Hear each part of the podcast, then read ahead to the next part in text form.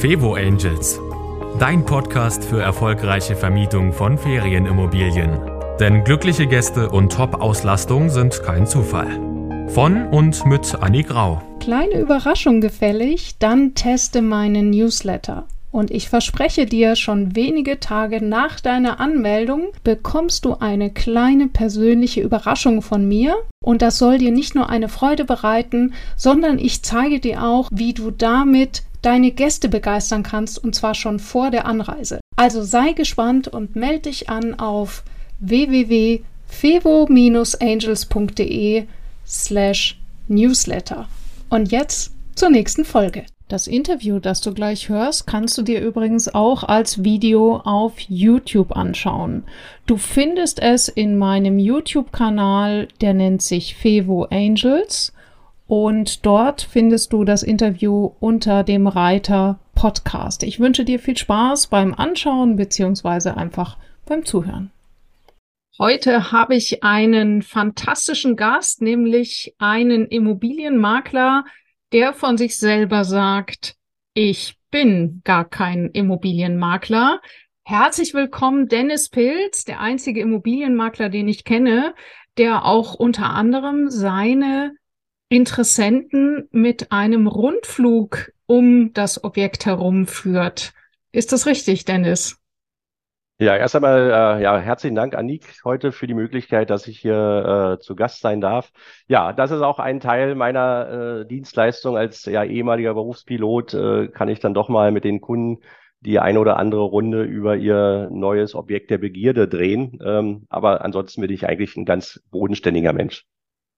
Ja, du bist bodenständig und extrem zuverlässig. Wir kennen uns ja aus dem Unternehmerkontext und ich würde mal sagen, äh, dass beim Thema, wie man, wie man einen Unternehmer kennenlernt, da kann man ganz viel voneinander ableiten. Das heißt eben, wenn ich merke, okay, wie reagierst du auf Anfragen meinerseits, auch wenn ich jetzt nicht gerade eine Immobilie kaufe, dann sehe ich bei dir absolute Zuverlässigkeit und dann traue ich dir eben auch das Thema zu, wie du Immobilien verkaufst. Und vor allem merke ich immer wieder, wenn deine Kunden von dir erzählen und wenn du berichtest, was du da alles tust, das ist wirklich äh, etwas, das höre ich selten in anderen Fällen. Von dir habe ich zum Beispiel den Tipp mit dem Fe Fensterputzroboter, dass du nämlich äh, äh vor der Besichtigung nochmal schnell die Fenster putzt, wenn sie nicht ganz so ordentlich sind. Und dafür hast du so einen kleinen Roboter, richtig? Ja, das ist richtig. Und äh, ja, gestern hatte ich auch gerade äh, eine Wohnungsbesichtigung. Was habe ich natürlich gemacht? Da habe ich dann am Samstag noch schnell den Rasen gemäht für, für den Rasenanteil, der zur Wohnung gehört. Also das ist auch ein Teil des Anspruchs, den ich an, selber an mir habe, den meine Mandanten einfach auch erwarten können. Ja, also das heißt jetzt natürlich nicht, dass sie dann hier eine äh, die Immobilie hinterlassen sollt, wie sonst was, so nach dem Motto, der Dennis Pilz soll schon richten. Aber manchmal ist es einfach notwendig. Worum geht es heute? Heute geht es um das Thema, worauf musst du achten, wenn du eine Ferienwohnung kaufst oder vielleicht können wir auch noch ein bisschen drauf eingehen, wenn du sie verkaufst, aber wenn du äh, Fevo Angels kennst, dann wird es keinen großen Grund geben, sie zu verkaufen, weil dann wirst du richtig gut damit verdienen.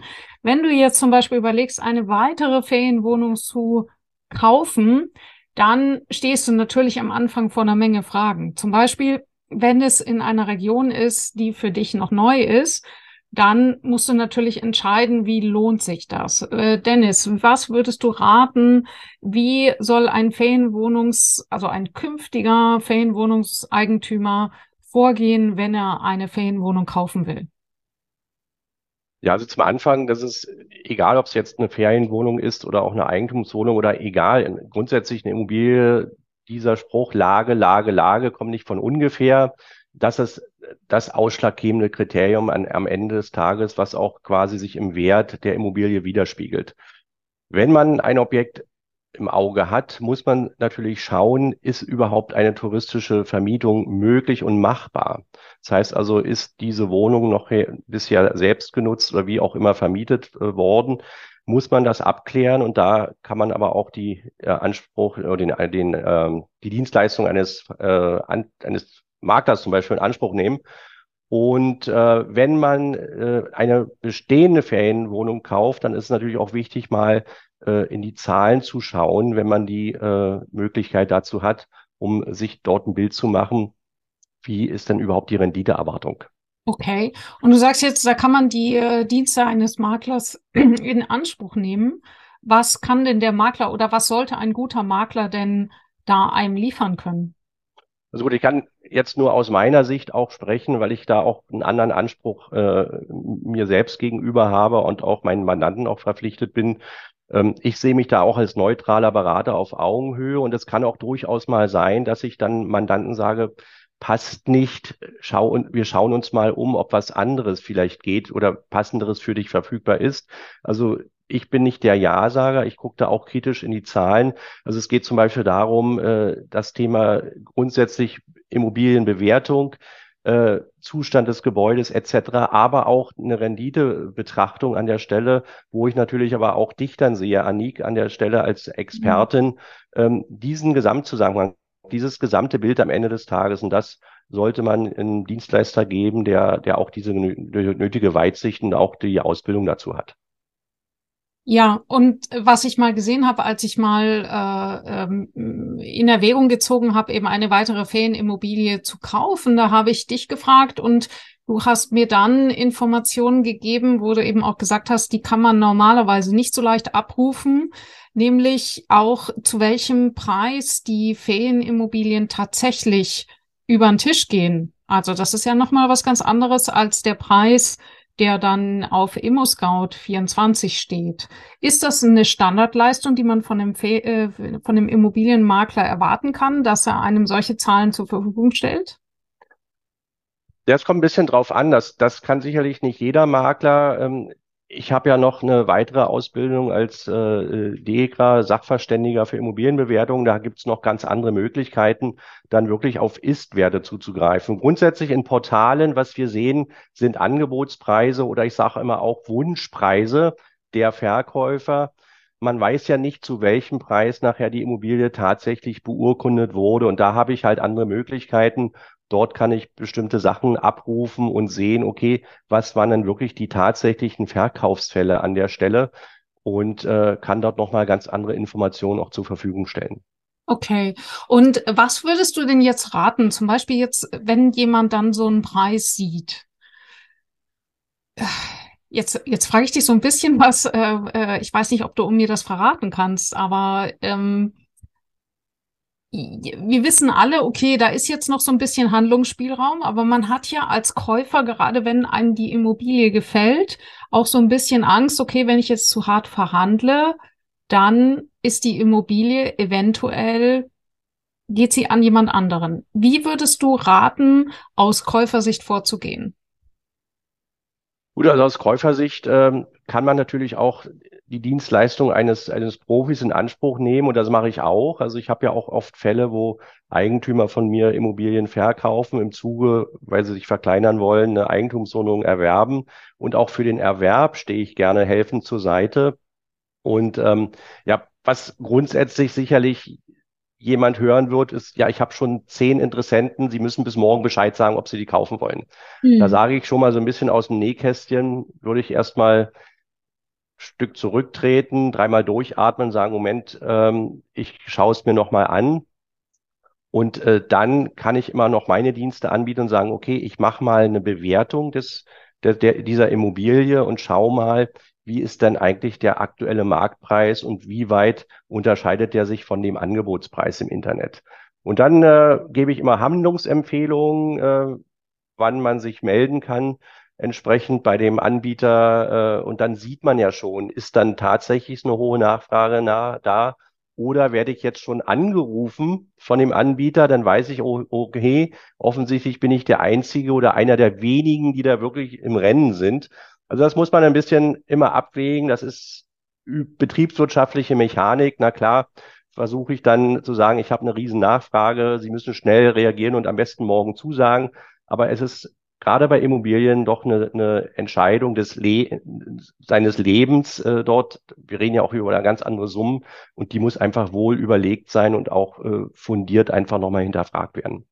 Ja, ja, das ist, äh, oh ja, äh, die, also das heißt, wenn, wenn man jetzt eben überlegt, eine Ferienimmobilie zu kaufen und ist sich nicht ganz sicher, ist diese Lage geeignet, ähm, habe ich an alles gedacht, dann kann man dich zum Beispiel buchen als so eine Art zweite Meinungsgeber, um da nochmal die Sicherheit zu haben aus Käufersicht. Ist das richtig? Das ist richtig. Also was, was ich äh, dann machen kann aufgrund meiner Erfahrung, meiner Expertise, dass man diese Immobilie einfach nochmal bewertet anhand der Daten, die zur Verfügung stehen, wie ist die Bausubstanz, ähm, die Lage etc.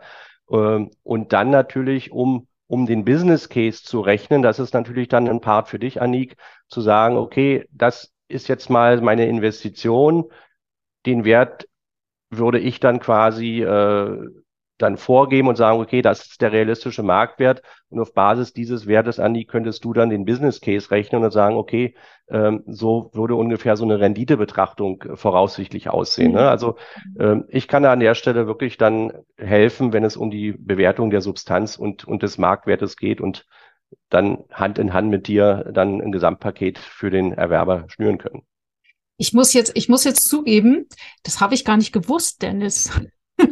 dass du das auch regelmäßig für Käufer machst, äh, weil ich immer so höre von den Objekten, die du verkaufst. Das ist wahrscheinlich einfach nicht so stark sichtbar, aber es ist gut zu wissen. Ich glaube, einige Hörer und Zuschauer haben jetzt aufgehorcht. Ähm, die, die Frage ist jetzt folgendes. Wenn ich jetzt zum Beispiel äh, so einen Besichtigungstermin habe, ist mir wirklich schon x-mal passiert, total ärgerlich. Ähm, du siehst tolle Fotos, tolle Beschreibungen, sehr häufig mit dem Wort charmant.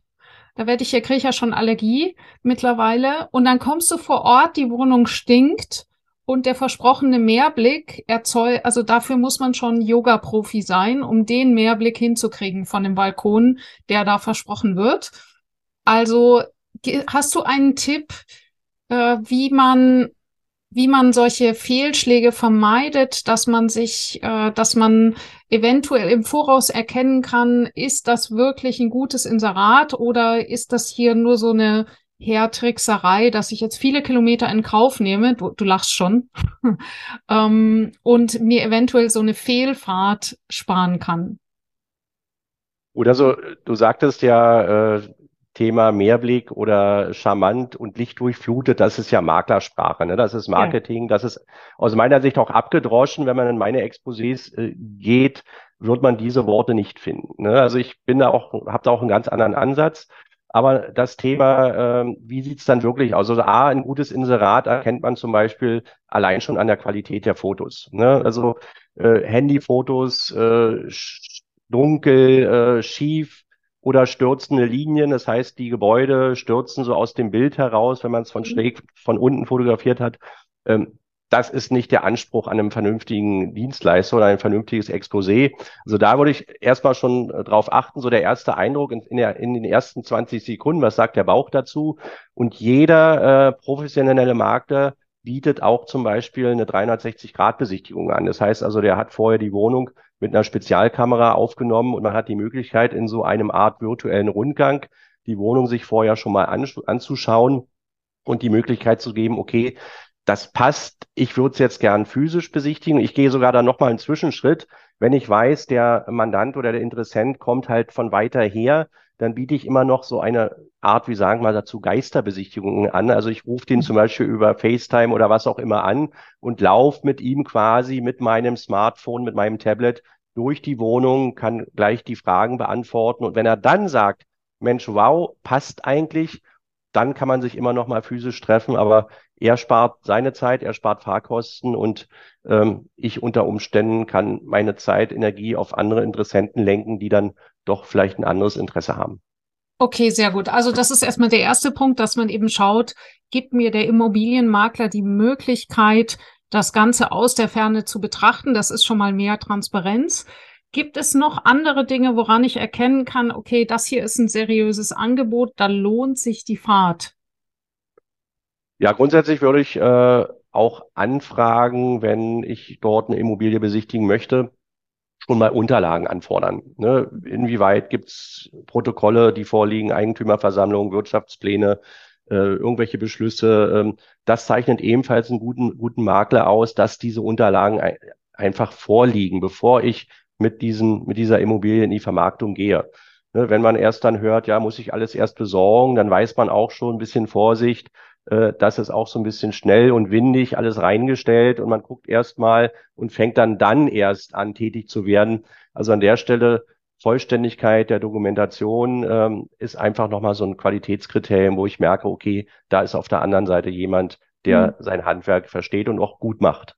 Und äh, dass derjenige eben auch wirklich einschätzen kann, die rechtliche Lage darf ich dort äh, wirklich vermieten. Ja, weil das kann ja richtig, richtig teuer werden. Richtig. Äh, mhm. Ja. Also dazu muss man vielleicht auch wissen, dass du ja quasi die Expertise im eigenen Haus hast, nicht nur quasi, sondern serial, denn deine Frau ist Steuer ja, meine Frau ist, ja, die ist äh, Wirtschaftsjuristin und äh, ja.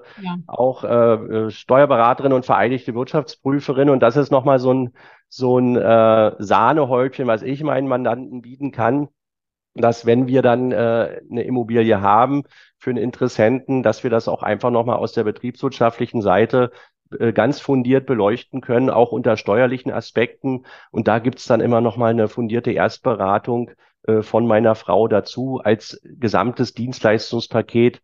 Äh, und da kann am Ende dann der Mandant in der Tat fundiert eine Entscheidung treffen. Mhm, mh. Ja, das gibt nochmal zusätzlich Sicherheit. Die äh, Jetzt, wie würdest du jetzt sagen, mal grundsätzlich, äh, der, der Markt hat sich ja doch ziemlich gedreht in den letzten Monaten. Was denkst du, wie entwickelt sich das jetzt weiter? Wir haben jetzt, wenn wir das aufnehmen, haben wir jetzt gerade April 2023. Was ist deine Prognose? Gut, also der Markt hat sich insofern gedreht, dass ja alle reden von der Zinswende, wobei, wenn man das jetzt mal genau betrachtet, äh, wir sind ja jetzt auf dem Niveau von den Zinsen wie vor zehn Jahren. Also mhm. irgendwie das neue Normal, das neue Normal, was wir jetzt gerade erleben. Äh, auf der anderen Seite ist es natürlich dann auch für einen Investor eine andere Geschichte, ob er noch wie im letzten Jahr mit einem Prozent finanziert hat oder jetzt über drei, vier. Ähm, die Experten und auch die Kollegen bei uns im Hause, die auch Finanzierung mit anbieten, erwarten nochmal eine, eine leichte Steigerung bis bis zum Sommer und dann soll es wohl verharren erstmal auf dem Niveau. Also sprich, die Investitionsentscheidung ist jetzt schon unter anderen Vorzeichen. Ne? Man muss dann nochmal schauen. Aber ich sage immer wieder, aber der Markt für Immobilien ist ja begrenzt. Es ist ja, ein, ist ja ein begrenztes Gut und Immobilien werden auch immer gehandelt, werden auch immer nachgefragt, auch wenn vielleicht jetzt einige Nachfrager sich momentan Immobilien nicht leisten können die gehen dann halt zum Mietermarkt, aber eine andere Geschichte, heute nicht das Thema. Ähm, aber Immobilien werden immer gehandelt, aber man muss natürlich die, die veränderten Zinskonditionen mit in seine betriebswirtschaftliche Gesamtbetrachtung mit reinnehmen. Und je mehr Eigenkapital man hat, immer besser, ne, am Ende des Tages, ja. ganz klar. Ja, okay. das, äh, das, das ist natürlich schwierig zu verändern. Ähm, gut. Ähm, Gibt es denn bestimmte Sachen, woran ich jetzt eine gute Lage erkenne, so als Laie? Wonach würdest du gucken? Was für Tipps hast du da? Gut, eine gute Lage bei, bei Ferienwohnungen ist natürlich klar. Die, die Sachen kommen dann natürlich auf die Region an.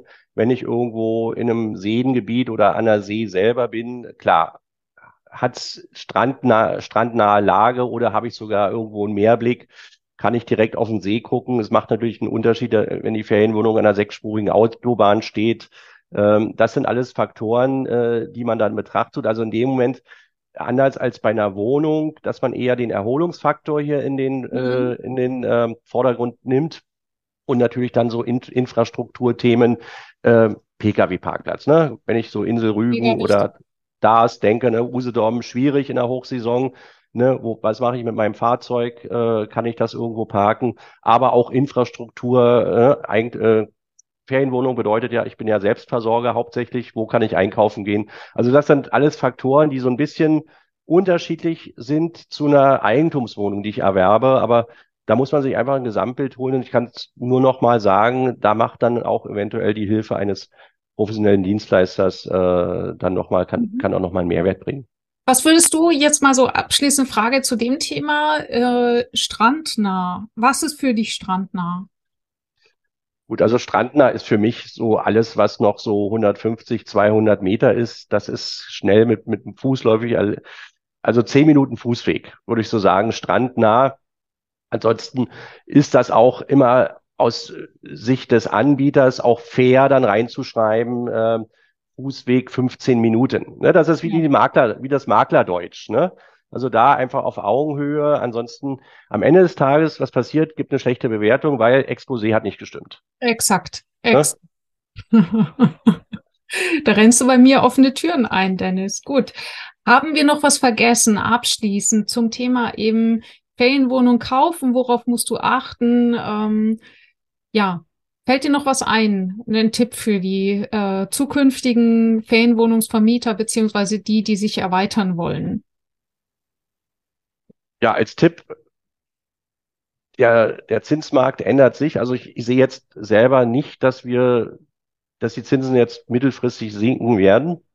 Allerdings gibt es immer noch Möglichkeiten und in bestimmten Gegenden, die sich gerade noch so entwickeln, an der ostdeutschen Ostseeküste zum Beispiel, da kann man noch vielleicht mal das ein oder andere Schnäppchen machen an der Stelle. Ne? Mhm. Also wer, wer dort äh, Interesse hat, äh, sollte einfach mal schauen, in die unterschiedlichen Portale gehen, welche Möglichkeiten es da gibt. Und ähm, sagt, der, der Markt ist da und das Urlaub wird immer gemacht. Wir haben ja zu Corona gesehen, wie sich das verschoben hat. Alle wollten dann im Inland Urlaub machen und äh, ein Wertsteigerungspotenzial sehe ich schon wenn man die Immobilie zum richtigen Preis erworben hat. Und das ist das Entscheidende zum richtigen Preis. Wenn man sie zu überteuert kauft, dann kann es unter Umständen sein, dass meine ganze Rendite einfach dadurch schon zerstört wird und ich nachher nur äh, Kosten habe und, und Aufwand habe, aber wenig Spaß habe mit der Immobilie. Wenn wir jetzt äh, mal ins Ausland gucken, du hast ja jetzt gerade gesagt, mal so, so ostdeutsche Ostseeküste wäre zum Beispiel interessant. Ähm, wie sieht's denn aus in der deutschen Kolonie Mallorca? Da ist ja auch alle, einiges an Bewegung. Was verändert sich denn da gerade? Ja, also das äh, äh Thema Mallorca Orca ist nach wie vor spannend und wir bei Falk Immobilien sind ja auch sehr aktiv dort mit, mit eigenen äh, Büros auf der Insel. Ja, der Markt in Mallorca ist nach wie vor sehr attraktiv, ähm, hat auch nicht an Attraktivität verloren und äh, da ist immer viel in Bewegung. Grundsätzlich muss man sagen, wenn man eine Immobilie im Ausland erwirbt, muss man sich natürlich vorher im Klaren sein, welche Voraussetzungen muss ich dann überhaupt erfüllen, um dort eine Immobilie als Ausländer zu erwerben. Also hier an der Stelle kann ich wirklich nur jedem dazu raten, hier einen entsprechenden Fachmann äh, zu Rate zu ziehen, der eventuell auch vor Ort schon sitzt und genau die rechtlichen Rahmenbedingungen kennt, welche erforderlich sind. Also ich würde jedem abraten, vielleicht eine Immobilie auf dem Balkan zu erwerben. Da gibt es im Moment sehr, sehr viele günstige Angebote. Ähm, da an der Stelle äh, sollte man sich jemanden holen, der die Gesetze kennt, der die rechtlichen äh, Gegebenheiten kennt, um dann nicht nachher eine Bruchlandung zu erleben. Oh ja, gerade eben äh, Mallorca. Ich habe einige Kunden, die dort äh, Ferienwohnungen haben und äh, die berichten mir dann immer von den Vorgaben und rechtlichen Bedingungen und das ist sehr scharf. Und das muss man einfach wissen. Also die vermieten dort sehr erfolgreich, aber eben sie müssen sich auch richtig gut auskennen. Gut, also vielen Dank für diesen abschließenden Tipp. Danke, dass du bei uns warst, Dennis. Und ja, ich freue mich immer, wenn wir uns sehen in unseren Unternehmermeetings. Bis dann.